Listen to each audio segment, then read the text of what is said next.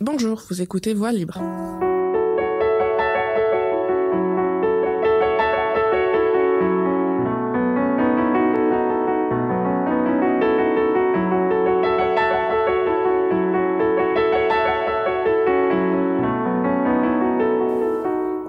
Toutes et à tous, chers auditeurs de Voix Libre. Vous êtes aujourd'hui avec nous pour parler de l'utilisation éthique des données personnelles. Est-ce que c'est possible? Donc cette émission est la suite de l'émission précédente qu'on avait enregistrée sur l'utilisation abusive en gros des données et on va poursuivre la réflexion avec deux autres invités et eux puisque nous avons simplement une équipe de femmes aujourd'hui et on en est très fiers. Et pour parler de ce sujet, je suis avec Alexandra Bahari. Bonjour Alexandra. Bonjour Marine. Oui, ben peut-être euh, quelques mots euh, premièrement sur ce vaste sujet. Donc dans la dernière mission en compagnie de Pierre Trudel, Mélanie Miette et Samuel Cossette, euh, on a tenté de comprendre les différents impacts des mécanismes de surveillance par le biais des données massives et nous avons vu que l'exploitation des données personnelles à des fins de surveillance, éventuellement de contrôle des populations, se déployait notamment dans le domaine commercial, politique, culturel, mais aussi ceux de la justice et de la santé. Comme l'ont rappelé nos invités, les solutions euh, techniques, juridiques et politiques à ce problème sont parsemées de défis. Et puisqu'elles le sont, ce sont les gens du web comme Google, Facebook et Amazon qui semblent présentement avoir le plus de prise sur la collecte et l'utilisation des données numériques. Euh, mais si l'on parle de plus en plus de surveillance numérique et ses dérives, est-ce qu'il y a d'autres effets, d'autres euh, possibilités plus émancipatrices, disons, qui sont liées à l'utilisation des données personnelles? Euh, y a-t-il des bénéfices individuels ou collectifs potentiels? Donc, on pense par exemple aux données utilisées pour éviter la fraude fiscale euh, ou la, encore la, la, prévention médicale ou à des fins de recherche de manière générale. C'est d'ailleurs un gros enjeu au niveau de Facebook présentement euh, par rapport à la faisabilité de la recherche en sciences sociales. Euh, mais on pense aussi à la surveillance que prennent certains activistes consistant à utiliser euh, les données pour surveiller les acteurs qui plus traditionnellement nous surveillent. Euh, y a-t-il à tout le moins des manières plus éthiques de gérer la masse de données qui émanent de nos activités quotidiennes? Euh, S'agirait-il d'une gestion plus transparente des données, consistant par exemple à ouvrir le code des plateformes numériques pour le rendre public, euh, pour rendre public la manière dont elles gèrent les, données massives, ou est-ce que s'agirait-il encore d'être rétribué pour les données, euh, pour cette forme de digital labor que nous produisons et qui enrichit considérablement les acteurs commerciaux comme on l'a vu? Ou s'agirait-il plutôt de considérer les données comme un bien collectif, euh, donc comme un commun à gérer euh, par la collectivité? Ou encore, est-ce qu'on devrait euh, choisir à qui offrir nos données personnelles et à quelle fin? si les possibilités sont complexes et multiples, l'idée de cette émission, c'est de rompre avec différentes idées reçues sur les innovations technologiques. Donc d'abord, celle du techno-utopisme, si on veut, qui, qui consiste à mettre ses espoirs dans les technologies pour régler nos problèmes sociaux et politiques, donc comme une forme d'éloge naturaliste du, du web, d'Internet. Euh, mais aussi celle du technoscepticisme qui consiste plutôt à une critique totale de la technologie. Euh, peut-être aussi celui du déterminisme technique selon lequel n'auront aucune prise sur les innovations technologiques. Euh, en fait, comme le rappelle par exemple Philippe de Grosbois dans son ouvrage Les batailles d'Internet paru aux, éditions Éco-Société, plutôt cette année, les technologies sont à la fois déterminantes et déterminées par le social. Et comme le résume euh, l'historien Melvin Kranzberg, les technologies ne sont ni bonnes, ni mauvaises, ni neutres. Et tout ça, ben, ça nous complexifie peut-être un petit peu la chose lorsqu'on veut parler des données numériques euh, des internautes. Puis donc, c'est dans cette espèce d'état d'esprit euh, qu'on va tenter d'explorer la question de l'utilisation éthique des données numériques avec nos deux invités aujourd'hui. Et justement, c'est ça, nos deux invités. Nous recevons tout d'abord Lisiane Lomazi. Bonjour, bon matin. Bonjour. Donc vous êtes doctorante en communication à l'UCAM, agente de recherche au GERACI, le groupe d'études et de recherche axé sur la communication internationale et interculturelle. Et vous êtes aussi membre du GRISC, le groupe de recherche sur l'information et la surveillance au quotidien. Euh, vous travaillez principalement sur les communs numériques, l'utilisation des données numériques comme des communs et aussi sur les algorithmes. Merci d'être là ce matin. Merci pour l'invitation. Ça fait plaisir. Et nous recevons aussi Anne-Sophie Letellier. Bon matin. Bon matin. Alors, vous êtes aussi doctorante à l'UCAM en communication, coordinatrice de l'école de sécurité numérique, euh, membre de Crypto Québec. Donc, pour nos auditeurs et auditrices qui ne le savent pas, c'est un média numérique indépendant qui veut vulgariser les enjeux numériques, l'informatique, la vie privée, les technologies de l'information et du renseignement. Donc, c'est en plein euh, dans ce sur quoi on veut réfléchir ce matin. Et euh, vous êtes aussi agente de recherche au CRISIS, donc le Centre de recherche interuniversitaire en communication, information et société et euh, adjointe de recherche aussi à la chaire de recherche du Canada en éducation aux médias et droits humains. Donc vous intéressez aussi à l'anonymat en ligne, à la surveillance liée au big data, à la gouvernance d'Internet, aux militances et technologies numériques et au hacking et activisme. Et voilà, je pense que ça résume pas mal ce que vous faites. oui, quand même beaucoup de choses. beaucoup de choses.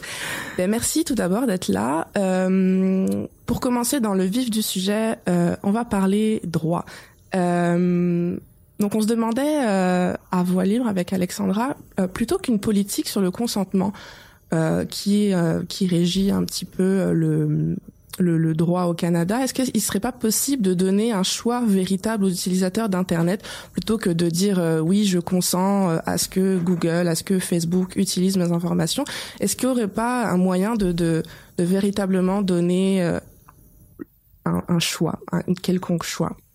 Qui veut commencer je peux commencer. Hein. La, la, la, question, en fait, c'est effectivement qu'est-ce qui est possible par rapport à ce qui existe actuellement? Et la question, effectivement, qu'on pourrait se poser par rapport au choix, c'est que certains utilisateurs préféreraient probablement payer pour l'utilisation d'un service comme Facebook ou Google et que leurs données personnelles ne soient pas captées et analysées.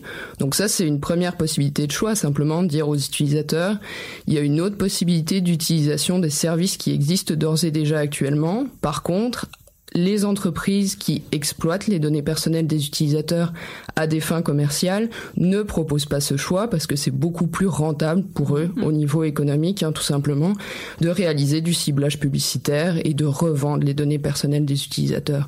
Donc ça, ça pourrait être un premier choix, simplement contraindre, de par euh, une mobilisation des citoyens, contraindre les entreprises à proposer mm-hmm. un autre type de choix, c'est-à-dire à proposer que le citoyen paie pour l'utilisation d'un service tel que Google et Facebook. Il y a des estimations qui avaient été réalisées, par exemple, l'utilisation de Facebook, si on devait payer par année, ce serait 30 dollars. Mais peut-être qu'il y a des citoyens qui préféreraient payer 30 dollars et qu'on capte pas leurs données personnelles et qu'elles ne soient pas mhm. revendues à des entreprises tiers, avec un consentement qui pose effectivement de, de très gros problèmes. On a encore vu euh, il, y a, il y a quelques jours un rapport qui est sorti sur Facebook et le fait que certaines données ont été vendues à des entreprises tiers qui ont été favorisées pour certaines d'entre elles parce que c'était des entreprises amies de Facebook. Je pense qu'il y a des citoyens qui préféreraient simplement payer pour l'utilisation du service. Oui, absolument. Puis dans, dans le même ordre d'idée aussi, euh, puis quand on parle de, de consentement justement à l'utilisation de données personnelles, payer pour un service, ça peut être une super bonne solution. Mais quand on parle aussi de, de plateformes à l'échelle mondiale, ben tu sais, c'est pas tout le monde qui va être en mesure d'avoir euh, de payer ça. Puis je pense que c'est au-delà, euh, un autre problème au consentement, c'est que en ce moment, mettons qu'on serait pas d'accord, puis qu'il y avait des qu'il y avait différents choix, différents choix pardon, qui s'offriraient à nous pour euh, justement être capable de, de modérer euh, les données qui sont récoltées, analysées sur nous. La réalité, c'est que la situation qui est relativement monopolistique des géants du numérique rend l'alternative au choix très très difficile. Donc même si on n'est pas d'accord, les chansons qu'on veut quand même consentir, même si... Donc c'est là que la, la notion de choix éclairé est plus ou moins problématique dans, dans l'environnement numérique actuel, puis que je pense que oui, justement, contraindre les compagnies, c'est un pas qui est absolument essentiel, mais je pense qu'il faut aussi mettre en mesure euh, des mesures un peu plus euh, proactives, euh, que ce soit, puis je veux pas dire nécessairement que ça devrait être le gouvernement qui devrait faire ça. Moi, je pense que certains gouvernements pour, pourraient avoir cette, euh, cette autorité-là, mais de, de mettre en place des mesures pour diversifier ce paysage numérique-là pour que réellement il y ait des alternatives, sais. Des alternatives comme quoi? Est-ce que ben, par exemple, euh, tu sais justement, si en ce moment on, on veut euh, pouvoir, mettons qu'on on est, moi par exemple, je ne suis pas d'accord avec la manière dont Facebook va récolter mes données personnelles. de un, il me manque des outils pour être capable de de dire et de signifier que je ne suis pas consentante à cela. Mais au-delà de ça, mettons que je décidais, ben non, moi je suis vraiment pas d'accord, je vais juste pas utiliser le service et je vais normalement on irait vers un autre. Mais la réalité c'est que quand on parle de réseautage social il n'y a pas souvent il n'y a pas d'autres services qui sont équivalents parce que les grosses entreprises telles que Google, Amazon, Facebook, euh, Apple et Microsoft ont la main mise sur la majorité des outils qu'on utilise. Donc cette concentration et cette convergence là des médias est extrêmement problématique quand on vient de parler de consentement. Oui, on, entend peu parler d'entre deux en ce moment, donc euh, soit on quitte complètement euh, puis, Facebook. Puis il faut être dans euh, une situation relativement privilégiée aussi pour être mhm. capable de quitter Facebook. Là. oui, quitter Facebook, c'est finalement un petit peu s'isoler socialement aussi. c'est un petit peu là-dessus, enfin, sur, ça qui joue aussi. Absolument. Mhm. C'est pour ça qu'il y, y, a une limite à mettre les, les décisions puis le dans le fond, ce, ce poids-là sur les épaules des individus, je pense que c'est une partie du problème, mais comme comme Lisanne l'a soulevé aussi, le, le pouvoir de contrainte du gouvernement doit être un peu plus c'est ça, ouais. doit être un peu plus euh, clair. Mm.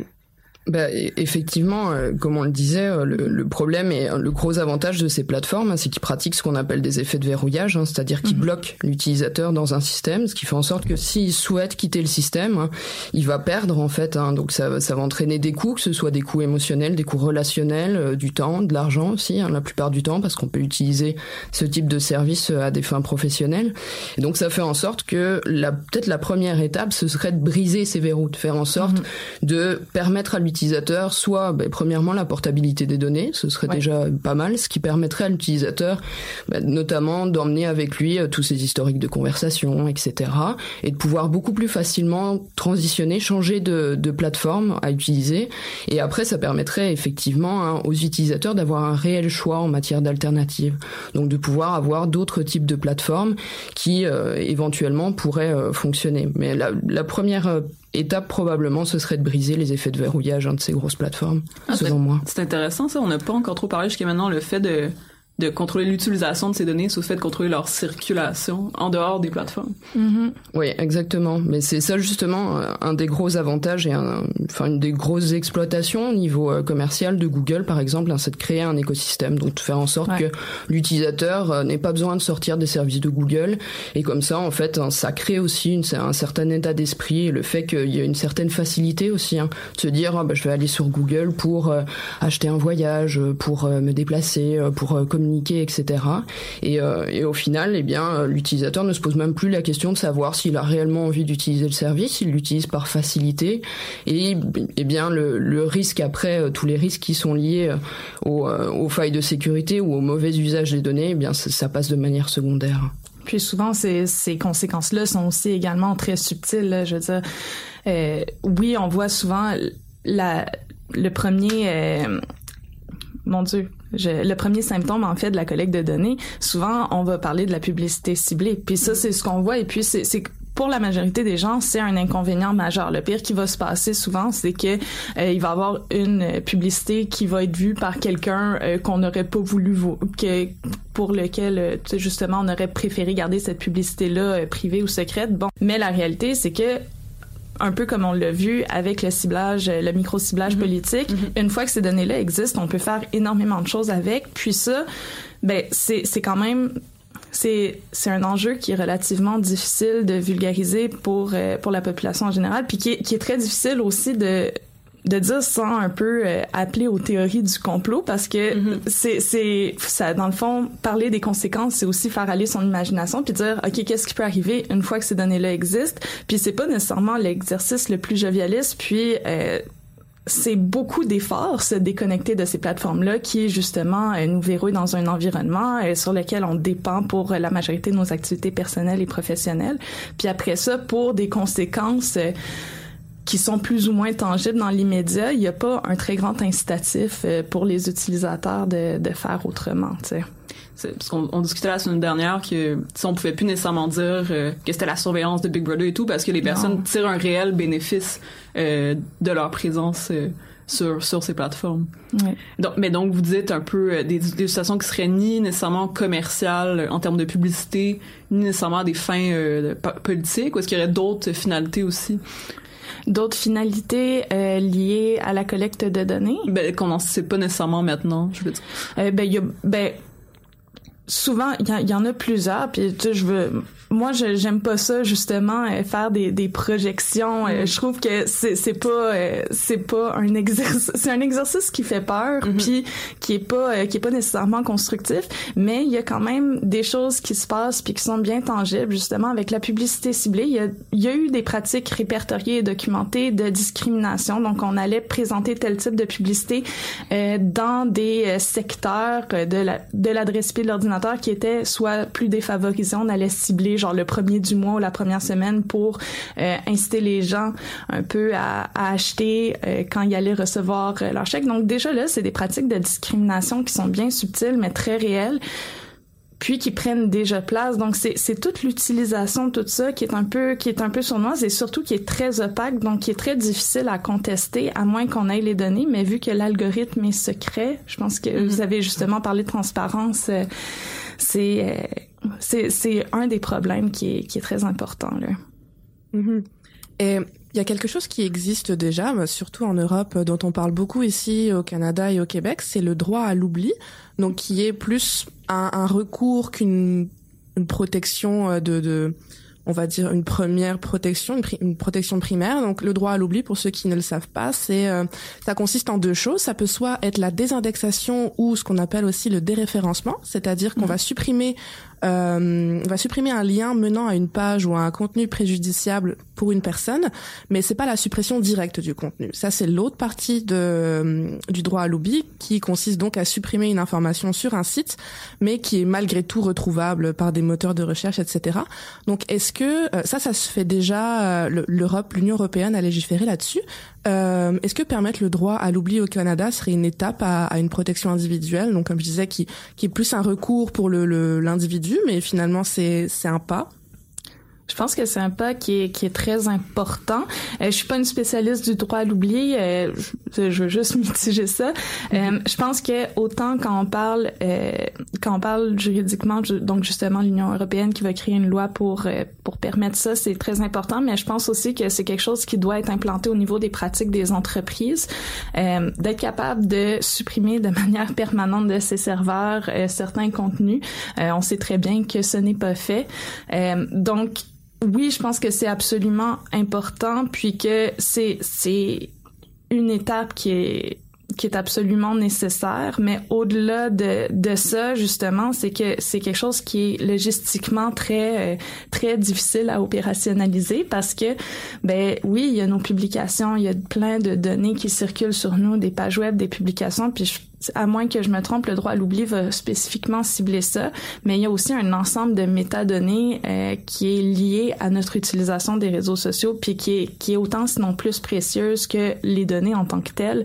Puis euh, ça, ben, c'est très très difficile de un de pouvoir euh, les supprimer, les récolter aussi. Puis ben aussi toute l'économie du numérique fait que ben mes données qui étaient sur Facebook, mes données et métadonnées, ben ils ont été vendues à une multitude d'acteurs. Donc après ça, c'est oui c'est ça. Après ça, comment on fait ce chemin-là dans la toile d'araignée pour s'assurer qu'il reste plus rien? C'est une job qui est, impossible, mais d'avoir euh, certains outils pour enlever euh, le plus gros du dégât, oui, c'est absolument nécessaire, mais c'est pas c'est pas une panacée. Après, la, la, question, moi, que je me pose toujours en matière de, de régulation du numérique, c'est est-ce qu'il existe des lois qui permettent d'ores et déjà d'encadrer ce type de pratique Au Canada, on a la loi sur l'accès à l'information, alors qui protège pas la vie privée, mais au Québec, on a la loi sur l'accès à l'information et la vie privée, qui permet quand même, qui serait applicable dans le cas du numérique également. Après, la problématique, effectivement, d'un instrument uniquement juridique, même la loi sur, euh, sur la vie privée euh, en Europe, hein, ce dont on s'aperçoit, en fait, c'est que premièrement, c'est difficilement applicable la, la, plupart du temps, euh, il y, a, y, a, énormément de difficultés pour parvenir à contraindre des entreprises euh, américaines qui ne dépendent pas forcément de la législation européenne et qui la plupart du temps s'affranchissent euh, des règles des règles européennes à effectivement euh, prendre des mesures pour respecter les lois en, présence. Et la deuxième chose que j'aimerais également faire remarquer, c'est que la création de, de, cette loi sur le droit à l'oubli, ça a aussi créé un marché, un marché mmh. qui a permis la création d'entreprises qui vont euh, commercialiser leurs services pour faire en sorte que simplement hein, cette loi puisse être euh, appliquée. Et donc là, on a aussi une question d'égalité dans l'accès, hein, parce que les personnes qui peuvent se payer euh, ce type de prestations, eh bien, ce ne sont pas tous les individus. Donc c'est aussi une question hein, qui représente un enjeu économique important. Je pense que c'était pas forcément le, premier objectif de la création de cette loi. C'est le, but initial, c'était quand même de, protéger le citoyen et sa vie privée. Mais effectivement, il y a deux problèmes c'est l'applicabilité et deuxièmement l'exploitation commerciale de ce type de protection. Mm-hmm. Il y avait pas aussi une question un peu d'accès à la justice, donc la, personne, euh, elle doit quand même invoquer, euh, elle doit quand même intenter un recours. Euh, En tout cas, dans, dans l'état actuel des choses. Oui, effectivement, il y a la question de l'accès à la justice, il y a aussi la question du traitement différencié en fonction des différentes personnes devant la justice qui pose problème. Il y a aussi la question du confiance, euh, de la confiance euh, dans la justice et, euh, et du fait que effectivement on ne bénéficie pas tous du même traitement face à la justice, donc ça pose aussi mmh. énormément de problèmes. Il faut aussi avoir les, le, le, capital culturel et l'éducation qui permet hein, d'avoir connaissance de ces outils et qui, qui le temps nécessaire aussi pour introduire ce type de recours, ce qui peut prendre énormément de temps. Donc il y a une grosse question en termes de qui peut utiliser cette loi pour faire respecter sa vie privée, alors que logiquement, en fait, hein, le, le, but ce serait que chacun puisse avoir euh, droit à une protection de sa vie privée, ce qui fait partie des, des droits humains fondamentaux euh, mhm. reconnus euh, par les Nations Unies, et pas qu'il y ait des à ce à ce moment-là des différences qui qui s'opèrent et qui sont qui sont liées à des hiérarchisations sociales en fait. Est-ce que plutôt que de, toujours responsabiliser les individus et de, parler de protection de l'individu, il faudrait pas plutôt euh, comme on en parlait un petit peu tout à l'heure, demander une transparence, demander une reddition de compte des entreprises et s'attaquer, enfin s'attaquer, travailler plutôt avec les entreprises à ce qu'elles agissent et ou du moins appliquent les lois en vigueur? Ça serait pas plutôt la solution plutôt que de parler de protection, etc.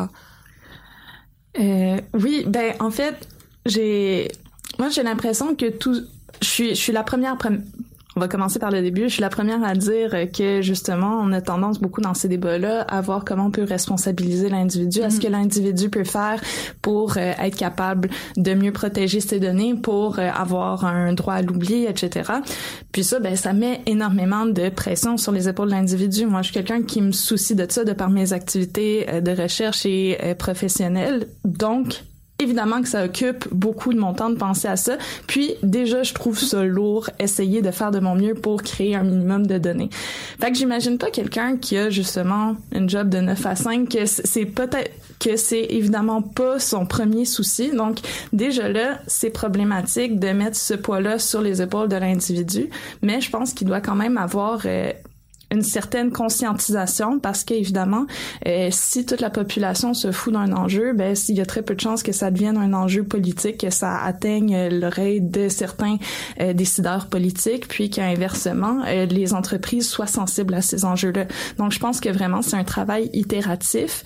Euh, mais en ce moment, c'est vrai, et je sais que c'est problématique qu'on met énormément de poids sur ce que l'individu peut faire.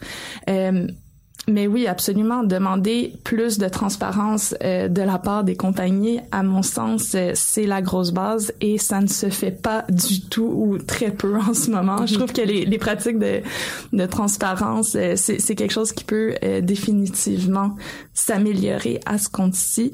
Oui, effectivement. Mais après, le, le, gros souci au niveau de ce qu'on peut demander, obtenir des entreprises, c'est qui dispose des moyens de pression pour faire pression sur les entreprises les gouvernements éventuellement. Il faut qu'il y ait une pression populaire derrière qui pousse les gouvernements à intervenir parce qu'actuellement la stratégie c'est plutôt euh, l'autorégulation du marché, donc euh, intervenir le moins possible, considérant que l'intervention étatique euh, nuit à la libre concurrence, etc. Donc ça c'est c'est la première chose et, et ensuite ce qu'on voit aussi au niveau plus du fonctionnement des entreprises qui permet de comprendre pourquoi faire pression sur les entreprises c'est extrêmement compliqué, c'est qu'ils opèrent un calcul en fait en termes de risque réputationnel, c'est-à-dire en quoi le fait éventuellement de revendre des données personnelles sans avertir les utilisateurs, ça peut nuire à leur réputation. Et la plupart du temps, en fait, ils estiment que de toute façon, l'utilisateur est verrouillé dans le système et donc on peut prendre ce risque et ça pose pas de problème. Donc il y a un problème au niveau du code de déontologie des entreprises qui de toute façon, malheureusement, en tout cas pour les entreprises commerciales, font d'abord passer le profit et ensuite euh, éventuellement euh, ont des considérations éthiques sur l'utilisation des données. Et il y a le problème effectivement de est-ce que les gouvernements ont envie réellement euh, d'intervenir et de réguler les grandes entreprises? Parce qu'évidemment, les gouvernements tirent un peu leur épingle du jeu là, du fait que mm-hmm. qu'on est capable d'avoir tant d'informations sur les utilisateurs. Hein. Exactement, ça peut être profitable et pour éventuellement qu'il y ait une, une, intervention au niveau étatique, faut qu'il y ait un minimum de pression populaire. Et ensuite, il y a aussi la question est-ce que le, les gouvernements disposent des outils nécessaires pour faire pression sur ce type d'entreprises qui sont des entreprises multinationales? Il faudrait se poser la question. Ça nécessiterait un minimum de coordination entre différents États pour parvenir à avoir euh, un quelconque impact. Et euh, on peut penser, par exemple, que les États-Unis euh, ne faciliteront pas la démarche. Hypothétiquement, là. Mais, votre, vos commentaires m'amènent au traitement médiatique de cette question-là, de la, la mm-hmm. collecte d'informations. dans les médias de masse, on entend de plus en plus parler de des formes de solutions potentielles, mais comme vous l'avez un petit peu souligné, c'est beaucoup des solutions individuelles, donc changer ses propres paramètres, voire quitter Facebook. Et comment ça se fait que, que ce traitement médiatique-là, est-ce que c'est parce qu'on se sent impuissant, on est comme dépassé, euh, que ce soit sur le plan juridique ou technique ou de, de pouvoir politique que vous avez mentionné, euh, est-ce qu'il n'y a pas aussi euh, une partie du problème qui se situe là ou des solutions potentielles? Je pense que oui, il y a une partie du problème qui qui se situe là. Je pense que quand on parle de ces enjeux-là dans les médias, c'est quand même important de parler de ce qu'on peut faire en tant qu'utilisateur parce que souvent, mm-hmm. euh, qu'est-ce qui va se passer dans une entrevue, c'est que on va souvent vouloir euh, faire une espèce de portrait du problème, puis ben après ça, c'est ok, mais qu'est-ce qu'on peut faire maintenant? Puis si la réponse c'est euh, ben, techniquement, il faudrait que le gouvernement puis les entreprises fassent telle telle telle mesure, mais ça, ça peut prendre des années, voire des dizaines d'années, ben là, ça, ça, ça, nous encarcane un peu dans euh, dans l'espèce de ok, bon ben on est foutu de toute façon, donc on va euh, justement euh, continuer à faire des recherches Google puis parler à notre Google Home.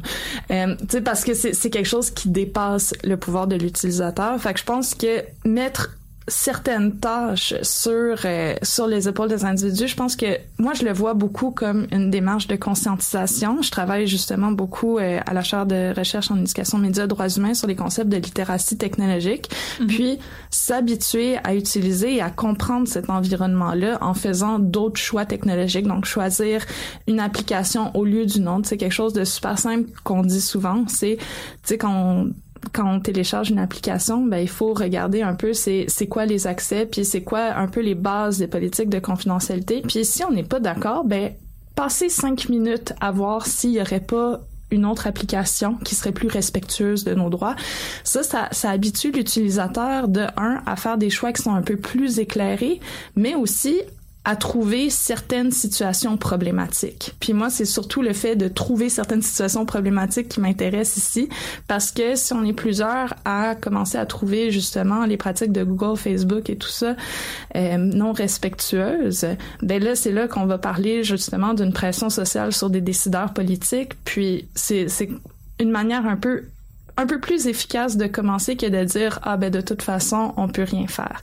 Mais la réalité c'est un peu comme dans les dans les batailles écologiques, euh, si tout le monde se met à faire du zéro déchet demain matin, ben on a encore des problèmes mm-hmm. parce qu'il faut c'est un problème qui est beaucoup plus macro puis il faut qu'il y ait des décisions qui soient prises au niveau d'entreprise. C'est la même affaire pour le numérique, mais ça légitimise un problème. Ben effectivement, oui, il y a un problème, euh, il y a un problème de complexité des échelles d'action. Et ce qui est souvent mis euh, de l'avant par les médias, c'est une sorte de, de, solution immédiate où mhm. chaque utilisateur change ses pratiques. Et, euh, et en fait, ce dont on s'aperçoit, c'est qu'il y a différentes échelles d'action au niveau de l'utilisateur, effectivement, au niveau des pratiques quotidiennes, mais aussi au niveau des villes. On parle souvent mhm. des villes intelligentes aussi au niveau des États, bien évidemment, et ensuite au niveau international, parce que si on veut avoir un poids réel euh, auprès de, de ces entreprises-là, il faut qu'il y ait un minimum euh, de, de, coordination internationale. Donc, il y a, en fait, il y a différentes échelles géographiques, différentes échelles de, de décision. Il y a aussi différentes échelles temporelles, effectivement. Mhm. C'est beaucoup plus facile d'engager un utilisateur dans un changement de pratique au quotidien, même si ça reste extrêmement compliqué, que de lui dire, eh bien, on va faire du, du lobbying auprès du gouvernement, ça va prendre plusieurs années pour parvenir à éventuellement euh, obtenir que les choses bougent. Donc en fait, dans l'idéal, il faudrait qu'il y ait euh, qu'il y ait euh, différentes modalités d'action ou différentes échelles et que l'une ne soit pas exclusive de l'autre. Mais ce mhm. sont pas forcément les mêmes acteurs qui vont intervenir aux différentes échelles. C'est ça qui rend le, la tâche extrêmement complexe. C'est qu'il faut intervenir à plusieurs endroits, à différents moments et de différentes manières. Il y a beaucoup de travail sur vos épaules. Bah, il y, a, y, a, un gros travail à réaliser euh, de la part des chercheurs, effectivement, notamment au niveau euh, au niveau de l'éducation populaire et puis, puis, de la documentation de ces enjeux-là mm-hmm. aussi. Là, c'est ouais. Donc, un peu de, de comme faire avec la, en quelque sorte, faire avec la situation actuelle pour quand même disséminer de l'information euh, qui éventuellement sensibiliserait. Absolument. Euh, vous avez parlé d'environnement, puis ça me fait penser, euh, selon le juriste Eben euh, Moglen, faudrait concevoir la vie privée, par exemple, comme un, un, bien collectif, un peu à la manière de l'environnement. Donc, quand moi je protège pas mon, mon, compte Gmail, c'est pas juste moi qui, qui est affecté, c'est les personnes avec qui je communique. Ouais. puis il y a d'autres qui parlent de voir plus spécifiquement les données comme telles, comme un, un bien commun. et donc, ça serait quoi les implications techniques et juridiques d'une telle conception des données? Øh, Oui, ben, en, fait, euh, envisager les données euh, comme un commun numérique, ça signifie premièrement qu'il y a d'autres alternatives au marché et d'autres alternatives à une centralisation étatique. Ça signifie qu'en fait, une communauté, une série de personnes qui choisiraient de, de s'emparer de leurs données et de les gérer elles-mêmes peuvent le faire ensemble, se doter de leurs propres règles hein, qui permettent justement un bon fonctionnement de la communauté et euh, qui permettent aussi euh, aussi d'assurer notamment le respect de la vie privée, la non-exploitation commerciale des données, etc. En fait, quand on parle de commun numérique, la première chose qu'on opère, c'est un changement au niveau de la manière de concevoir les données personnelles, de ne plus les concevoir comme une marchandise, de ne pas dire, de ne pas passer à une solution étatique de centralisation qui peut poser énormément de problèmes forcément au niveau politique, mais de dire on peut faire autre chose de nos données euh, personnelles, par exemple de nos données de santé, si on imagine, on peut effectivement choisir pour une communauté de patients, une communauté de malades, de mettre en commun leurs leur, euh, données de santé et d'aller faire du mhm. faire des recherches auprès euh, enfin d'aller euh, contacter des chercheurs pour développer de nouveaux traitements etc notamment euh, sur des, des, maladies pour lesquelles il n'y a pas forcément d'argent qui est qui est investi au niveau de la santé publique c'est dire on rencontre chacun effectivement des problématiques différentes, mais il y a des problématiques qui se, sont euh, communes à un certain nombre de personnes, à une communauté. Et en fait, c'est la communauté qui va faire en sorte de récupérer ces données personnelles et ensuite hein, de les utiliser hein, comme elle le souhaite, et pas uniquement à des fins commerciales ou à des fins d'utilisation euh, d'utilisation politique. Ça fait partie, euh, ça fait partie de d'un changement de, de, vision des données personnelles qui permet en fait notamment de sortir d'un cadre actuel où les données sont conçues comme une marchandise principalement.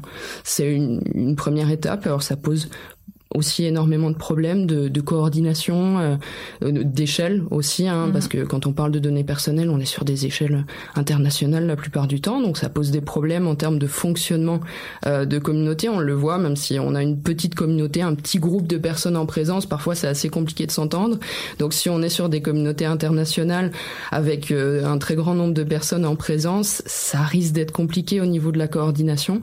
Mais en tout cas, c'est une première voie pour en tout cas sortir de cette euh, de cette donnée comme marchandise et considérer en fait que les données personnelles ne sont pas un marché, mais euh, appartiennent à leurs utilisateurs et que si on choisit d'en faire quelque chose en commun, eh bien il faut que cette décision soit prise en commun et pas par des entreprises extérieures ou par l'État. Mm-hmm.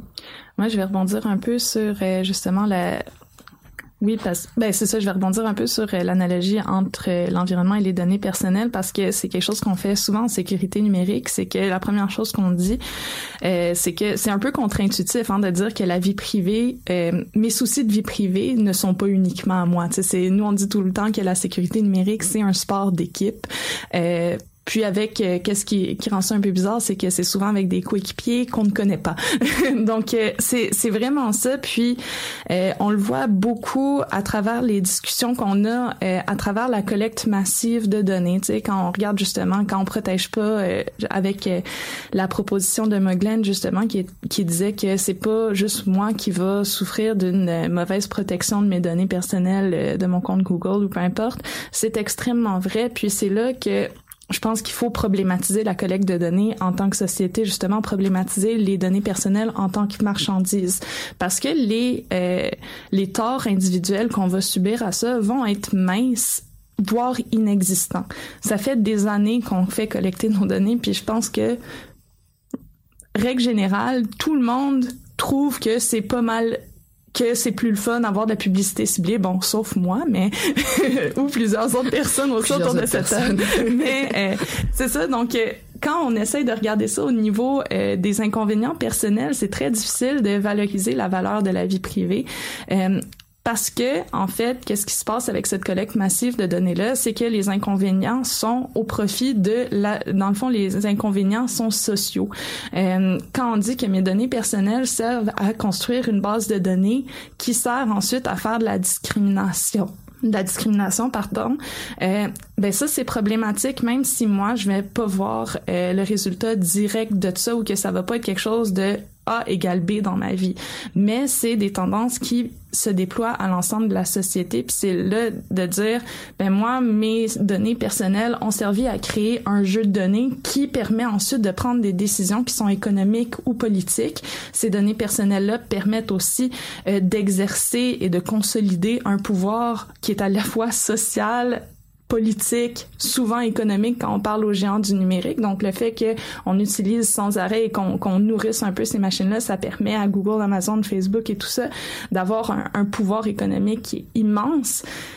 Ben ça, c'est il va y avoir des problématiques très concrètes de ça à l'échelle mondiale. Bon, moi, j'argumenterais maintenant, mais qui vont être sûrement très, très visibles euh, dans une couple d'années. Puis ça, on va tout l'avoir construit. C'est là que dire la protection de nos données personnelles, puis essayer de réduire en amont un peu les données qu'on produit en ligne, que ce soit à travers des efforts individuels ou à travers des pressions politiques, euh, c'est vraiment quelque chose qui est, qui est, qui est global. Puis, ben, on peut relier ça aussi au changement climatique dans l'optique que cette, euh, ce capitalisme du numérique-là, parce que, évidemment, quand on parle de surveillance puis de la marchandisation des données. Le, problème, c'est le capitalisme ici. C'est de dire qu'on va récolter tout ça pour faire plus d'argent puis que ça s'insère dans un système économique ben ça, ça, prend des serveurs, ça prend beaucoup de, ça prend beaucoup de place et ça prend beaucoup d'énergie et c'est très polluant gérer de plus en plus de données. Donc il y a vraiment un, un enjeu qui, qui dépasse l'individu ici, puis d'après moi qui, qui dépasse même la notion de vie privée. Là, c'est vraiment mm. un enjeu qui est très collectif. Là. Puis vous dites que c'est un enjeu collectif, mais vous avez mentionné un petit peu plus tôt que ça avait des, des impacts différenciés sur certains groupes. Absolument. Ben oui. Il y a, y a des... Comme les changements climatiques. Ben oui, non, c'est ça. C'est que tu sais, c'est plate à dire, mais les personnes qui sont généralement euh, plus privilégiées dans une société vont souvent moins voir les répercussions négatives de cette euh, collecte massive de données-là, puis vont souvent voir euh, les inconvénients qui sont qui sont un peu plus mild, donc qui sont qui sont plus légers. Puis c'est évidemment les, les personnes qui, qui ont qui font déjà place à, des situations d'injustice qui vont euh, qui vont payer euh, la note un, un peu plus amère.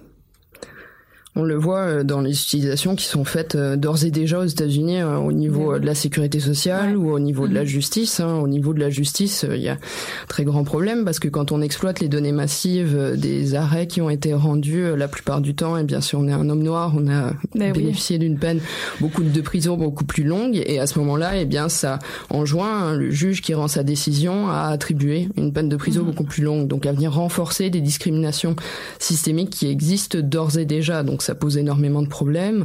Au niveau de la sécurité sociale aux États-Unis, c'est exactement la même chose, c'est-à-dire que les classes sociales les plus défavorisées sont, celles qui sont le plus surveillées aussi. Là. Exactement, sont celles qui sont le plus surveillées et euh, effectivement celles qui vont tendance à avoir euh, à être les plus discriminées euh, dans l'usage des données massives. C'est extrêmement important en fait de rappeler hein, que les algorithmes ne sont absolument pas neutres. Hein. Mm-hmm. Les algorithmes sont des constructions sociales, donc les hiérarchies sociales qu'on va retrouver, eh bien on va les retrouver aussi euh, dans les algorithmes et en plus elles vont s'exercer la plupart du temps sur les personnes qui ont le moins de possibilités de défense.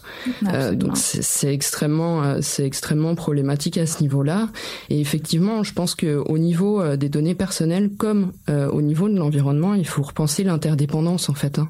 Tout simplement penser le fait que on a un rapport à, autrui, un rapport à la nature hein, qui mm qui euh, qui vient aussi euh, de, du type de relation sociale euh, que qu'on noue avec les autres et actuellement c'est un type de relation sociale fondée principalement sur les marchandises en fait hein, sur un rapport marchand.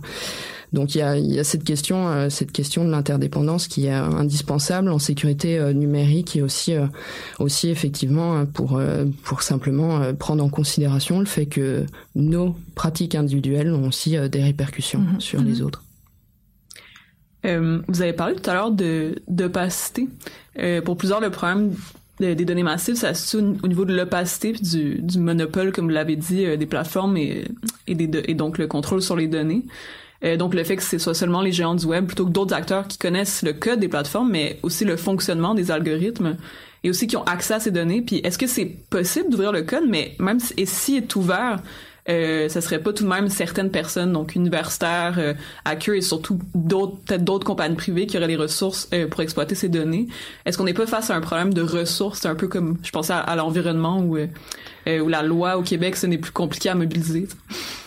Euh, oui, absolument. C'est une fois. Ben, bon, déjà là, moi, je suis très pessimiste sur le fait que les, les gens du numérique vont vont être euh, consentants à libérer leur code parce que mhm. c'est évidemment c'est leur secret d'affaires. Là, je veux dire, c'est c'est déjà. Euh... Fait mettons mettons qu'on vit dans un monde hyper optimiste puis qu'on dit oui, euh, ils sont libérés, tout va bien. Euh, oui, effectivement. Après ça, c'est qui a les compétences pour pouvoir regarder ce code-là.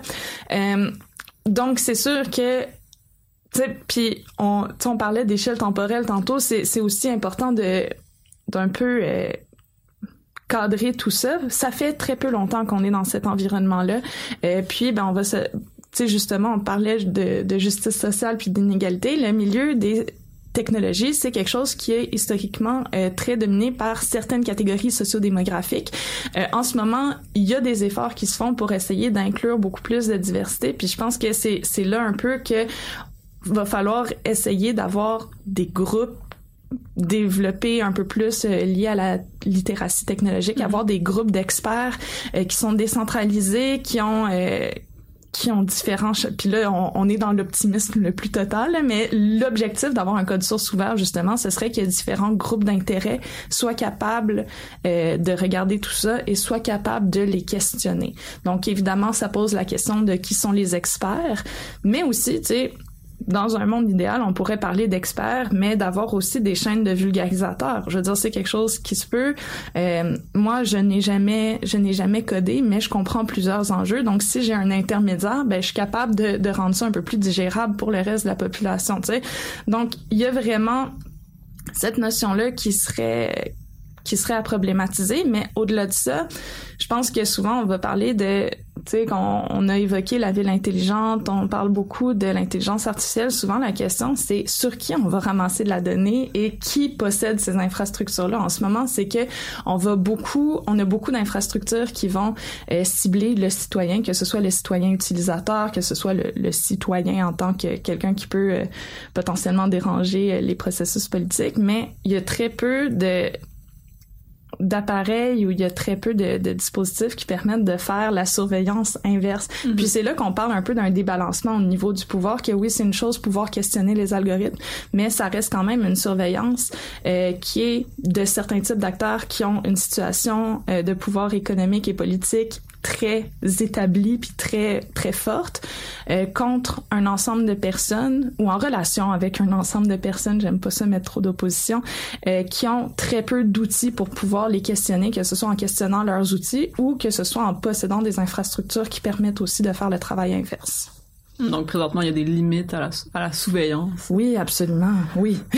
la première limite, notamment, hein, c'est le fait que effectivement, euh, le type d'entreprise Facebook, Google euh, abuse, use et abuse hein, des brevets en matière de propriété intellectuelle eh et, lance des poursuites judiciaires contre mm. quiconque tente de. Donc on est bien loin de l'ouverture des codes ici. Hein? Exactement. En fait, ils prônent l'ouverture des données, mais l'ouverture des données utilisateurs. Quant à l'ouverture des codes des plateformes, ça risque très peu d'arriver. Donc. Euh, mm-hmm moi en tout cas j'ai très peu d'espoir sur le fait qu'un jour ils consentent à, ouvrir euh, le, code de leur plateforme ou euh, simplement à, délivrer des informations sur euh, l'algorithme du newsfeed dans le cas de Facebook. Il y a relativement peu, de chances que ça arrive. Après sur la question de l'expertise, c'est une excellente question parce que ça pose effectivement d'énormes problèmes d'enjeux de pouvoir, c'est-à-dire qui a accès à l'éducation, qui a accès mm-hmm. aux, questions liées aux, algorithmes. Hein. Effectivement, actuellement, euh, si on regarde au niveau des cursus euh, en données massives, on est majoritairement sur un public euh, masculin blanc. Ouais. donc ça pose énormément de problèmes. Les gens même qui travaillent sur l'intelligence artificielle le disent. Mhm. si on prend Joël Pinault, qui est chef de labo pour pour pour Facebook sur l'intelligence artificielle, elle le dit. Il y a un problème de représentation, il y a un problème de diversité. Mhm. Après, la question, la question pour moi, elle est aussi, elle est aussi au niveau au niveau politique. Dans le cas de de ville intelligente, par exemple, on n'est même plus sur un sur une question où on demande aux citoyens à consentir de donner ces données personnelles, on les capte automatiquement. Mm-hmm. Donc là, c'est encore, on, on, arrive encore dans, dans un enjeu qui euh, qui va plus loin, c'est-à-dire que là, on, on vous demande même plus votre consentement. La ville de Montréal a choisi d'être une ville intelligente, donc si vous ne participez pas, en fait, si vous refusez de donner vos données utilisateurs, au final, ben, simplement, vous êtes un égoïste parce que vous faites en sorte que euh, les services publics de transport, par exemple, fonctionnent moins bien parce que vous mhm. choisissez de ne pas euh, libérer euh, vos données utilisateurs. Et ça aussi, c'est problématique parce que la manière même de concevoir la chose fait en sorte que quelque chose qui est un bien collectif initial où chacun pourrait dire, eh bien, moi, j'ai envie de partager mes données utilisateurs si ça peut bénéficier à tous, c'est rendu problématique par la commercialisation, par mhm. l'exploitation commerciale de ces données utilisateurs. Et en fait, on retourne ça contre l'utilisateur en lui disant, quand même, vous êtes bien égoïste Absolument. par rapport aux, autres personnes qui vous entourent. Donc là, on est, on est sur des problématiques qui vont encore plus loin. On n'est même plus sur la question du consentement, où on est vraiment sur une problématique qui, pour le coup, hein, est de l'ordre politique simplement, de dire quel type de société on veut. Et finalement, est-ce qu'on veut une ville intelligente? Si c'est une ville intelligente, qui fait en sorte que le droit d'apparaître dans l'espace public ne soit pas le même pour euh, tout le monde, ce qui est d'ores et déjà le cas au niveau des infrastructures mhm. urbaines. Et en fait, la ville intelligente va tendre à venir renforcer un des inégalités qui sont d'ores et déjà présentes. Mhm. Donc ça, c'est des enjeux encore plus complexes et je pense que ça va toujours plus loin. Et on l'a vu au niveau des données personnelles. On a commencé à capter les données utilisateurs euh, sur les inscriptions aux plateformes, ensuite les données utilisateurs sur l'utilisation des plateformes. Ensuite, maintenant, on est euh, à la, captation des données simplement de déplacement au niveau des villes. Donc on est vraiment sur une tendance à l'extension en fait du nombre de données qu'on capte sur les utilisateurs et on est de moins en moins dans on demande aux utilisateurs leur, leur accord pour ces captations en fait. Ouais.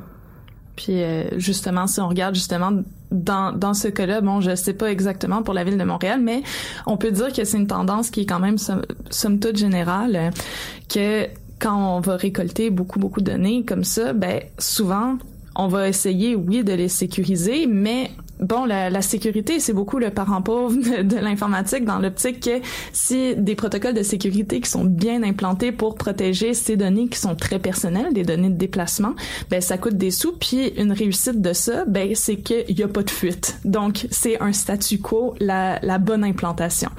Alors justement, souvent c'est c'est là peut-être qu'on a tendance un peu plus euh, ou que les personnes qui, les entreprises ou les, les organisations qui vont gérer des données personnelles ont tendance un peu à être un peu plus euh, plus lousse ben c'est d'être un peu plus laxiste sur ces mesures de sécurité là, ce qui va souvent entraîner des fuites de données parce que ben la sécurité c'est pas euh, tu mets euh, tu mets un bon mot de passe puis après ça t'es es tranquille pendant des mois, c'est un jeu de chat à la souris. À chaque jour, à chaque semaine il y a des nouvelles vulnérabilités qu'il faut patcher, qu'il faut qu'il faut documenter, qu'il faut qu'il faut gérer au niveau du système, c'est énormément de ressources. Donc, à chaque fois qu'on dit il faut collecter ces données-là, ben il faut penser en amont aussi comment on va les protéger. Puis ça, ben c'est si on problématise pas cette collecte de données là, euh, ce qui est très c'est une collecte de données qui est très problématisable.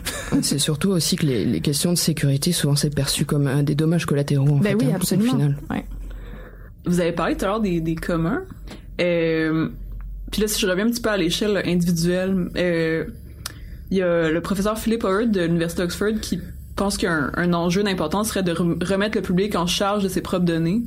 Euh, donc, les internautes devraient avoir le choix de, vous, avez, vous en avez parlé un peu, d'offrir leurs données à des fins de recherche euh, ou aux organismes qui pourraient s'en servir euh, pour défendre les causes sociales de leur choix. Donc, pas seulement santé, mais toutes sortes d'organismes. J'aimerais peut-être qu'on parle un petit peu plus de cette solution potentielle. Qu'est-ce qu'elle implique? Ouais. Moi, encore une fois, j'ai un très grand malaise à mettre autant de poids euh, sur les épaules de l'utilisateur. Ça voudrait dire, de un, que oui, il faut, faut d'emblée identifier ce que constituent ces données-là. Puis je pense que pour la majorité des utilisateurs, juste être capable de comprendre les données, les, métadonnées qui sont produites sur eux, euh, déjà là, ce serait assez pour créer un énorme malaise. Donc après ça, c'est dire, un, réalise l'ensemble des données qui sont collectées sur toi, puis après, choisis à qui tu le donnes. C'est quelque chose qui peut, d'après moi, qui, qui prendrait beaucoup de temps, puis ben pour vrai, pour le donner en toute connaissance de cause, puis là c'est, peut-être mon côté un peu plus euh, perfectionniste qui parle, mais comme pour vrai, s'il fallait que je donne, que je décide à qui donner mes données, ben il faudrait que je regarde justement c'est quoi les pratiques de l'entreprise parce que c'est quand même des trucs qu'on considère hyper personnels. Puis moi, ben j'ai l'impression que ce qui ce qui finirait justement euh, le bowling, c'est que le monde trouverait que c'est trop un ensemble de décisions intenses et euh, chronophages et puis que il faut juste le laisser au plus offrant ou la personne soit qui va donner le plus d'argent en échange puis je pense que il y a une limite à la responsabilisation de l'utilisateur, surtout dans ça ce cas-là. Ça revient un peu à cette question-là. Ah oui, puis même si elle n'est pas commercialisable. Même si elle n'est pas commercialisable, je pense que ce serait un énorme poids. Puis même moi, je suis pas sûre que je serais game de faire ça. Effectivement, il y a, y a, une très grosse question. Après, euh, ça, je pense que ça s'applique pas à l'ensemble des données personnelles. Je pense que ça s'applique notamment à des, à des questions de données euh, liées, euh, les données liées à la santé, par exemple, des questions qui sont d'ordre davantage d'intérêt général, qui étaient prises en charge par les services publics, mm-hmm. qui sont de moins en moins. Donc ça s'applique euh, davantage dans ce cas-là. Effectivement, le principal risque, en fait, hein, c'est une, une pression trop importante sur sur les épaules des utilisateurs et le fait que certaines entreprises développent hein, des activités de, de courtage oui. au niveau des, des, données personnelles pour venir proposer les services, euh, leurs mmh. services pour aider euh, les utilisateurs à venir monnayer hein, par le biais de petits euh, contrats mmh. à quelles entreprises elles choisissent euh, de, de donner leur, euh, leurs données, ce qui est une vision complètement néolibérale et Absolument. qui n'a rien à voir avec avec la vision des communs. Donc c'est pas une solution. Les communs ce sont pas une solution à tout. C'est pas la solution miracle. Et c'est pas une solution, c'est pas une, une, solution prête à penser. C'est-à-dire que ça nécessite vraiment de se mettre autour d'une table ou mmh. de de, discuter, de créer une discussion sur certains types euh, de données spécifiques qu'on ne voudrait pas euh, voir tomber aux mains des entreprises privées. Dans le cas des données de santé, c'est vraiment un enjeu en fait que euh, actuellement la, les, les, organisations internationales, hein, notamment l'OMS, euh, l'OCDE également, euh, mm-hmm. le Fonds monétaire international de plus en plus, hein, enjoignent les, les, gouvernements à faire en sorte que les données de santé, chaque individu, à partir du moment où il rentre dans le système de santé, où il se rend à l'hôpital tout simplement, eh bien qu'ils consentent à euh, donner euh, leurs données de santé.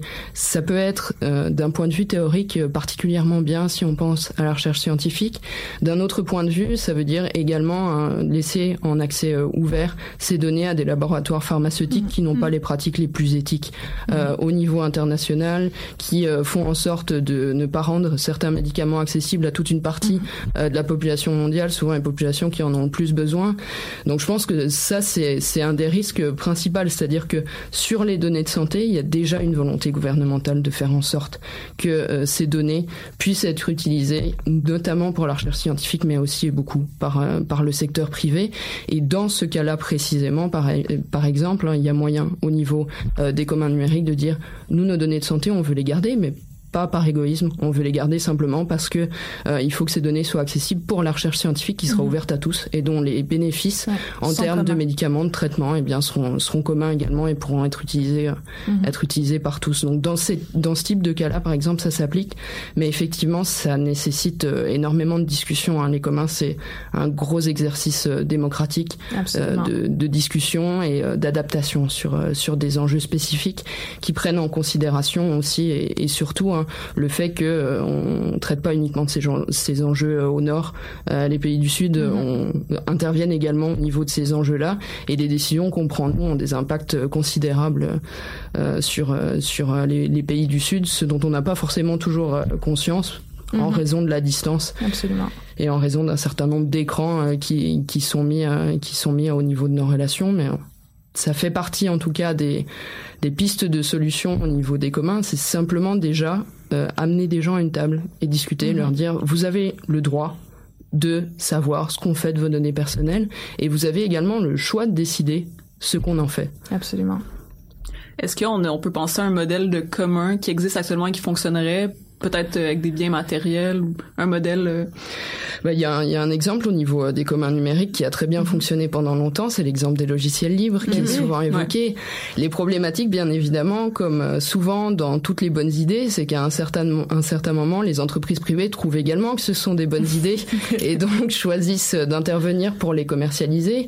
Donc c'est ça fait partie euh, du type de mmh. récupération, mmh. malheureusement, contre lesquelles on lutte en permanence. Mais en termes d'organisation, c'est ouais. un très bon bon exemple de communauté en fait simplement qui échange, qui qui s'organise et qui crée en commun, simplement pour en faire bénéficier un maximum de personnes. Absolument. Puis souvent, quand on parle du logiciel libre, c'est souvent la, la première critique qui va être faite à l'endroit de ça, c'est que euh, c'est pas quelque chose qui est assez profitable. Mais en fait, normalement, quand on regarde le développement de logiciels, euh, le logiciel libre, c'est juste qu'on va pas nécessairement payer pour la licence ou que la licence est ouverte. Donc, quelqu'un qui veut faire payer pour le logiciel ou quelqu'un qui veut le distribuer gratuitement, techniquement, ont le droit.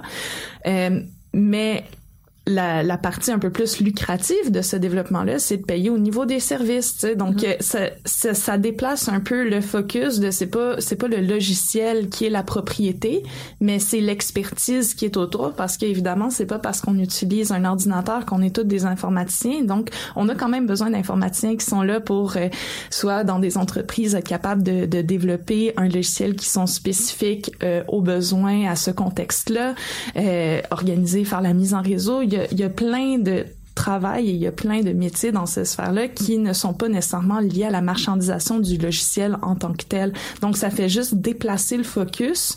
Puis, je pense que c'est ça aussi qu'on a besoin de faire euh, pour euh, pour les données. Et puis, Lisiane l'a très bien dit, justement, c'est faut arrêter de voir les données comme étant une marchandise.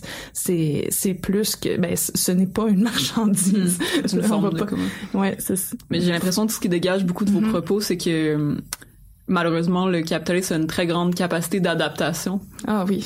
Donc, oui. c'est un de ses grands Si on pense, par exemple, à la question des logiciels libres, comme vous l'avez mentionné. Mm-hmm. euh,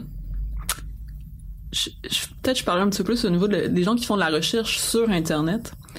Euh, il y a plusieurs euh, chercheurs dans le domaine de l'Internet qui ont dénoncé le fait que le, le scandale de Cambridge Analytica mm-hmm. avait incité Facebook à resserrer ses paramètres de sécurité, mais que ces modifications sont essentiellement faites au détriment de la recherche, des personnes qui font de la recherche, on pourrait dire, de terrain en ligne. Euh, puis depuis le mois d'avril, donc, il est devenu très complexe d'accéder aux données euh, pour faire la recherche sur le média social, euh, sauf si on a l'opportunité de faire un partenariat avec Facebook. Euh, sauf qu'évidemment, cette recherche-là peut parfois être très critique de, de Facebook, euh, ou en tout cas avoir des retombées euh, intéressantes sur le plan social, euh, puis peut-être même de, de solutions. Qu'est-ce que vous en pensez? Est-ce que euh, il y aurait d'autres solutions envisageables que ce resserrement, ce type de resserrement-là qu'a fait Facebook? C'est, c'est une question épineuse parce qu'en fait, techniquement, le scandale de Cambridge Analytica, techniquement, c'était dans le cadre d'une recherche. Bon, c'est sûr que c'est, c'est vraiment pas ça. Donc, je comprends le d'une manière très distante et nuancée, je peux comprendre la position de Facebook dans l'optique que oui, il faut, faut euh, quand on parle des données privées des utilisateurs, euh, il faut offrir un cadre justement qui, qui permet de, de limiter ce qu'on peut faire avec ça parce que ça reste quand même beaucoup d'informations qui sont très privées. Dans le cas de Cambridge Analytica, on parlait des données, mais aussi des, des métadonnées des utilisateurs. Donc, tu sais, c'est dire, c'est des informations aussi précises que combien de temps tu vas regarder un post. Ça, ça peut en dire beaucoup sur comment quelqu'un euh, va agir en ligne, puis ça peut en dire beaucoup sur la personne en tant que telle. Euh, mais donc, c'est sûr qu'il faut faire extrêmement attention, puis c'est important que ce soit resserré euh, qui a accès à ça et selon quelle, euh, selon quelle modalité? Par contre, évidemment, quand on resserre tout ça, c'est sûr que à l'inverse, il y a, y a, la chance de dire, ben regarde, on va essayer de faire des, euh, des recherches un peu plus de surface ou qui vont flatter Facebook un peu plus dans le sens du poil. Euh, puis ça revient toujours à cette, euh, cette question-là de l'ouverture, hein, c'est dire à quel point une, une entreprise va vouloir être transparente par rapport à ses propres pratiques, à quel point elle va vouloir être ouverte à ce qu'on la critique également. Mm. Euh, moi, je suis, je suis, très pessimiste par rapport à Facebook par, euh, relativement à ça. Donc, c'est sûr que il faut regarder ça. Puis, j'ai oui, je pense que ça se fait au détriment de plusieurs recherches. Est-ce qu'il y avait le choix de resserrer? Je pense pas non plus parce que avec l'ouverture, ben, tu sais, je pas, je serais pas d'accord pour que Facebook ouvre absolument tout mm-hmm. pour euh, des besoins de recherche. Ça pourrait, ça pourrait faire beaucoup de, de chaos social comme on l'a vu avec Cambridge Analytica. Fait c'est vraiment une question qui est très complexe puis qui, qui mérite euh, qu'on s'y penche. Mais encore une fois, c'est les discussions liées à ça doivent être plus transparentes, mm-hmm. doivent euh, inviter plusieurs gens aux donc pas juste euh, des grands universitaires d'un peu partout, mais voir comment différentes communautés seraient capables de faire du sens de certaines recherches sur Facebook ou pas. Donc, euh, plus d'ouverture, plus d'inclusivité, puis un peu plus de jugement critique de la part de Facebook, mais c'est pas... Euh, c'est très optimiste encore une fois de penser à ça.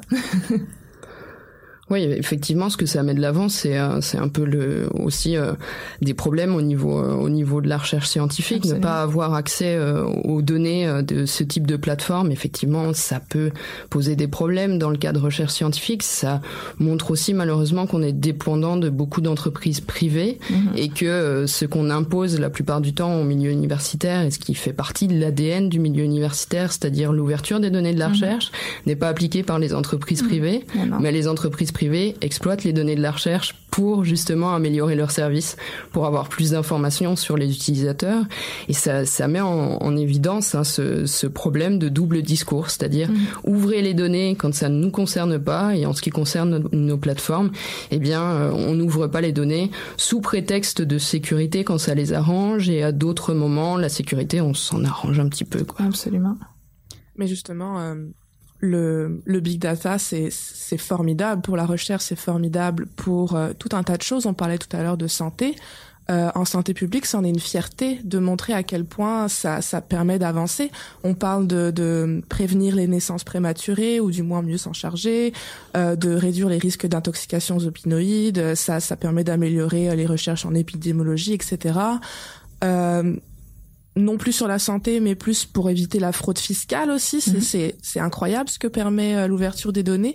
Est-ce qu'il y a d'autres euh, comment dire bénéfices à l'utilisation de ces données, de, choses positives jusqu'au moment où elles seront euh, récupérées par les entreprises privées, on l'a bien compris. Mais est-ce qu'il y a d'autres enjeux un petit peu plus bénéfiques pour la collectivité? Euh, ben, ben oui, le, grand silence. Hein. Mais oui, c'est sûr. Puis ça, ça revient toujours pour moi, ça revient toujours à la question de base de des questions qu'on va poser, de la manière dont on va poser ces questions-là et avec quels intérêts en tête. Mm-hmm. euh, la, la, notion d'intérêt est très très claire ici parce que Facebook peut se peut dire qu'elle veut faire des bonnes choses, mais son intérêt est purement financier et il est redevable, l'entreprise est redevable à ses actionnaires. Ça, c'est un champ d'intérêt, c'est complètement différent. Alors que quand on parle de recherche scientifique, ben là, il y a, il y a clairement un intérêt à rendre un service à la collectivité. Donc, il y a, cette notion d'intérêt-là, je pense qu'il doit être questionné à chaque fois qu'on va utiliser du big data.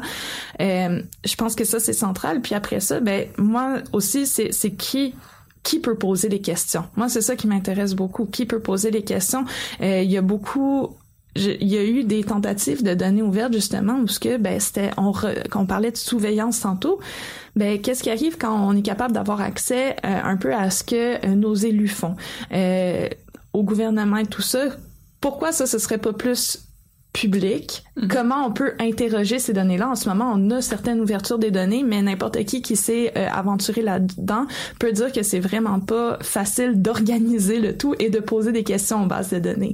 Donc ça, c'est déjà encore une fois quand on parle de, oui, la, la collecte de données peut être bon, mais à l'intérêt de qui et qui peut poser des questions? Ça, c'est toutes des notions qui vont venir un peu structurer les relations de pouvoir euh, liées à l'utilisation du big data. Donc encore une fois, il n'y a pas de, il y a pas de réponse claire mais c'est vraiment une affaire de, c'est vraiment une, une affaire d'exercice de pouvoir et puis de dire la concentration du pouvoir est entre les mains de qui et comment cette personne-là ou cette entreprise-là s'en sert. C'est beaucoup ça qu'il faut problématiser.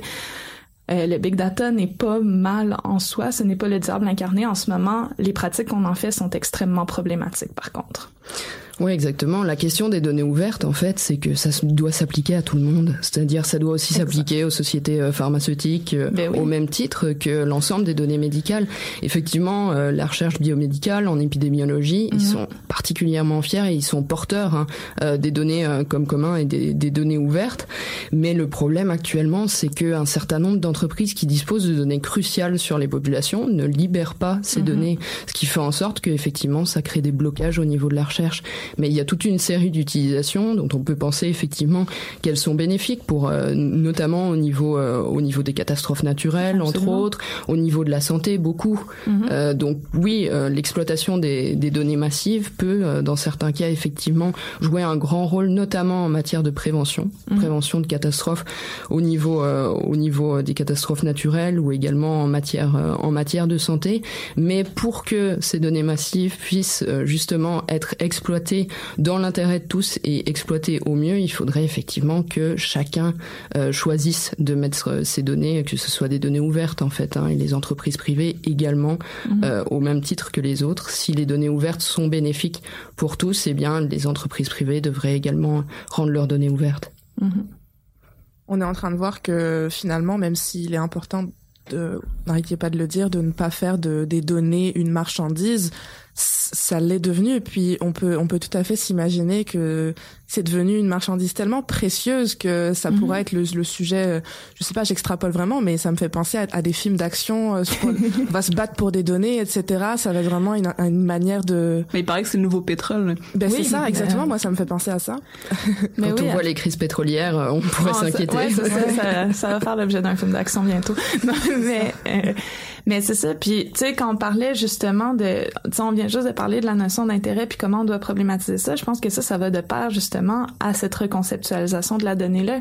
Si on voit la donnée comme ayant un intérêt marchand, ben déjà là, la nature des données, la quantité de données qu'on va récolter va être complètement différente que si on essaie de récolter des données dans un objectif spécifique, dans un intérêt général déjà là, ça va avoir de un un impact au niveau des questions qu'on va poser, mais aussi quand aussi mais des, des données qu'on va récolter. C'est comme si euh, si moi je pose une question de recherche, ben je vais ça ça va beaucoup influencer ce que je vais récolter en amont si, je, si je fais une recherche sur les coccinelles, ben je vais pas aller collecter des oiseaux à côté. C'est aussi simple que ça. ça. Ça impacte un peu ce qu'on va faire, mais si on perçoit ça beaucoup comme une donnée marchande, ben là c'est sûr qu'il y a un peu la, la drive capitaliste néolibérale qui rentre en ligne de compte, puis c'est le plus le mieux. C'est la majorité des entreprises vont récolter des données, ils savent même pas ce qu'on va ce qu'on va verra qu'est-ce qu'on en fait après. Oui oui, c'est juste comme yo, ça va peut-être valoir du cash à un moment donné là. C'est vraiment ça. Alors que quand tu fais la recherche sur Facebook par exemple, avant avec l'interface de programmation, tu dois quand même avoir une idée de qu'est-ce que tu cherches. Sinon, euh, ben, tu peux trouver grand-chose. C'est ça. Puis c'est là que cette conceptualisation de la donnée-là, en tant que commun et non en tant que marchandise, peut faire une énorme différence sur déjà là à quel point on va euh, faire une invasion sur la vie privée des gens. Parce que si on cherche quelque chose qui est plus dans un intérêt général, ben ça se peut qu'il y ait plein de données puis de métadonnées qui soient juste pas récoltées parce qu'on va s'entendre, c'est pas intéressant. C'est juste très invasif. Et ça a un impact aussi sur euh, le type d'application, hein, c'est-à-dire qu'on va mhm. choisir les applications qui sont euh, commercialisables et ce qui mhm. n'est pas commercialisable, et eh bien à ce moment-là, on va complètement mhm. laisser ça de côté. Et là, le problème aussi de, de, des récoltes de données massives pour le coup sur les individus et de récolter le plus de données possible. Ça fait en sorte que ces entreprises-là, hein, la plupart du temps, vont utiliser euh, ces historiques de données sur des mhm. années et des années. On peut penser à Google la plupart du temps. Hein. Google nous connaît mieux que nos meilleurs amis. Donc ça, ils les utilisent en fait hein, pour améliorer leur service, qui fait en sorte de bloquer encore davantage d'utilisateurs dans le service. Et ça fait en sorte aussi que ça empêche l'arrivée éventuellement d'autres concurrents qui auraient des comportements plus éthiques sur le marché eh bien parce que Google dispose de 10 ans euh, de d'historique de données massives sur l'utilisateur, ce qui fait en sorte que le service proposé est bien le service le plus personnalisé qui soit, ce qui fait en sorte que l'utilisateur a tendance à, à rester sur ce type de service-là. Donc ça a un impact aussi euh, aussi euh, au niveau économique pour nous. Absolument. Pour, par exemple Chris Anderson, il y, a, il y a un des impacts. Il y en a certains qui disent que ça ça annonçait la, fin de la science sociale puis la nécessité de comprendre. Donc, il disait pourquoi les gens font ce qu'ils font, le fait qu'ils le font et on peut l'enregistrer avec une fidélité sans précédent. Avec assez de données, les chiffres parlent d'eux-mêmes. Donc, ça pose aussi des questions de un peu euh, comment est-ce qu'on un peu de rappeler qu'il y a nécessité de de remettre ces données-là en contexte, si on veut, d'un point de vue euh, scientifique. Oui, puis je pense que c'est c'est une des choses qui est qui est un peu qui est une autre des choses qui sont très problématiques avec le big data, c'est que euh, justement quand on dit le mieux c'est d'en ramasser le plus, c'est que le plus qu'on a, le plus qu'on a des données qui sont représentatives, le, le plus on peut prétendre à la neutralité. Mm. à des modes, créer un espèce de modèle explicatif à partir de ces données-là, mais sans les remettre en compte. Puis le plus, c'est ça justement, t'as as le contexte qui compte évidemment, mais là les métadonnées, eux, techniquement, ils s'occupent du contexte. Là. Euh, bon, je, je, suis très je suis très sceptique par rapport à ça, mais il y a, du moins il y a cette prétention là dans l'industrie, cette prétention de le plus qu'on va ramasser des choses, le plus qu'on va ramasser de données et de métadonnées, le plus on va avoir quelque chose qui est représentatif et objectif ou neutre, voire neutre. Souvent, il se présente littéralement comme neutre euh, de la société. Puis ça, ben ça, on parlait justement d'inégalité, puis de ça, ça vient naturaliser aussi certaines choses, puis c'est, il y a des enjeux là-dedans aussi là. ça aussi pour effet hein, de réduire la complexité humaine et donc de réduire aussi nos capacités à penser autrement que ce qui est. Oui. Donc c'est extrêmement euh, problématique aussi. Euh, je pense pas qu'un être humain se résume uniquement aux données qu'il sème. Je pense aussi que dans nos pratiques collectives et dans nos pratiques mhm. d'interaction au quotidien, on est beaucoup plus que ça. Le problème, c'est qu'effectivement, en tendant à réduire cette complexité humaine à simplement la répétition de nos actes antérieurs, ça nous empêche aussi d'envisager un avenir qui soit différent du présent. Mhm. Mhm. Absolument. Je pense que c'est Bernard Cour qui disait c'est l'effet déterminant il en parlant en termes de mortification de soi. Donc si tu fais toujours reproduire les comportements que tu as déjà fait parce qu'on te propose le même contenu, au final, euh, est-ce que t'es vraiment, est-ce que ton toi numérique est vraiment toi-même? Ben, le toi numérique souvent est très autoréférentiel par nature. Là. là, je pense que c'est Dominique Cardon qui disait ah, est-ce que il faudrait proposer des publicités de, de cigarettes à un fumeur qui doit arrêter de fumer? Parce qu'il arrive pas à mettre euh, il arrive pas à mettre en pratique ses résolutions, tu sais ça. Mm-hmm. Ça revient un petit peu euh, à la question de de, des désirs, puis de, de la réalité, puis c'est quoi la réalité? Je pense que je suis en train de me perdre un peu. Non, mais c'est très intéressant. Parce qu'il y, a, tout cet enjeu-là en sciences sociales qui, euh, tu sais, la, la, question des, des, corrélations sans cause. Donc, mm-hmm. euh, avec les données, puisque font beaucoup les, les social physics, c'est euh, euh, si on a deux, des données qui qu'on met ensemble, ben mm-hmm. voilà, il y a une corrélation, mais s'il n'y a pas nécessairement le modèle des sciences sociales pour l'expliquer, alors là, c'est encore d'autres questions au niveau de de la, la recherche, qu'elle soit euh, en sens nat, en sens social et tout ça. Oui, c'est ça. Puis c'est quelque chose que le big data permet de faire, trouver des euh, justement de la corrélation, mm-hmm. mais puis on va on va prétendre que ou on va on va associer faussement cette corrélation là à de la causalité. Puis ça, ben ça peut être. Il y a, d'ailleurs eu une recherche qui a été faite où ce que un chercheur essayait de voir des corrélations, mais à travers des, des, des trucs qui étaient complètement random, genre le nombre de, de livres de beurre achetés per capita dans un État des États-Unis avec le nombre de meurtres dans ce même État-là. Puis, tu essayer de trouver des euh, puis c'est là qu'on peut, c'est poussé à l'extrême, mais il y a quand même des décisions qui sont prises autour de corrélations qui sont probablement aussi euh, aussi loufoques que ça, ou au moins euh, aussi euh, c'est ça, aussi bizarre. Loufoque, je pense le mot. Ouais, loufoque. Essayer de décrire et comprendre le réel à partir de ces corrélations. Ben c'est peut-être moins loufoque, mais vous avez parlé plutôt euh, du euh, au niveau de la justice, c'est par exemple mm-hmm. le calcul du taux de récidive. c'est quand même quelque chose qui est fait à partir de corrélations, tu sais, puis qui, qui est pas nécessairement, qui reflète pas nécessairement tout le contexte qu'il y a derrière. Absolument. en fait, c'est supposé être uniquement un outil Mm-hmm. un outil pour éclairer en plus de tout ce dont on tout ce qu'on a déjà en fait en termes en termes d'outils théoriques mais c'est supposé être un outil qui permet de comprendre. C'est pas supposé être une explication qui a mm. à fournir. parce qu'il n'y a pas d'explication simple à des problèmes complexes. Donc euh, je vois pas exactement comment euh, en établissant des, des corrélations qui sont effectivement parfois loufoques on parviendrait à expliquer des situations particulièrement complexes au niveau social. Il y a quand même toute la dimension sociale justement hein, mm-hmm. qui fait qu'on est on est en sciences sociales, on n'est pas sur euh, sur euh, des sciences dures qui font en sorte que euh, justement il y a des explications à aller chercher qui dépassent les, les simples corrélations. Hein. Donc ce n'est pas la fin des sciences sociales, malgré ce que pense ah, non. Non, au contraire, je pense que c'est en fait on en a besoin plus que jamais en fait. On, en a énormément besoin, puis ça amorce un tournant, je pense, pour les sciences sociales mhm. justement, la nécessité aussi de, de se questionner sur ces enjeux-là qui sont encore relativement peu présents malheureusement au niveau au niveau des sciences sociales et il y a un énorme travail au niveau des chercheurs en sciences sociales à réaliser notamment en matière de d'éducation hein, sur ces sur mm. ces enjeux-là. Je pense qu'on est plus dans un tournant des, des sciences sociales. Il y a mm-hmm. une nécessité de comprendre ces outils-là parce qu'ils sont particulièrement invasifs, donc on mm-hmm. peut pas choisir de ne pas penser avec eux aussi.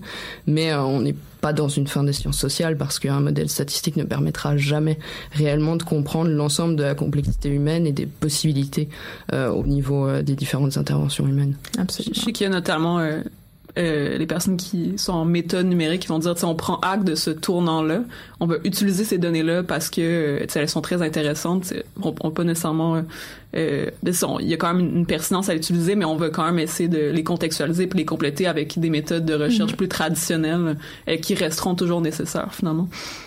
Ouais, effectivement, c'est des méthodes quantitatives en fait. Hein. il y a toujours une dimension qualitative qui manque, qu'il faut aller chercher d'autres manières par des entretiens notamment. Donc, euh. puis c'est hyper intéressant, mais encore une fois, les méthodes numériques, ils vont juste demander un autre set de questions. Mm. Euh, ils vont s'intéresser à d'autres problématiques, puis ils vont essayer de... C'est ça, ils vont poser d'autres questions, en fait, que des personnes euh, plus en, en, sciences sociales, mais du côté très qualitatif. C'est c'est différentes questions qui peuvent qui peuvent interagir ensemble, mais que on on demande pas la même affaire. Là.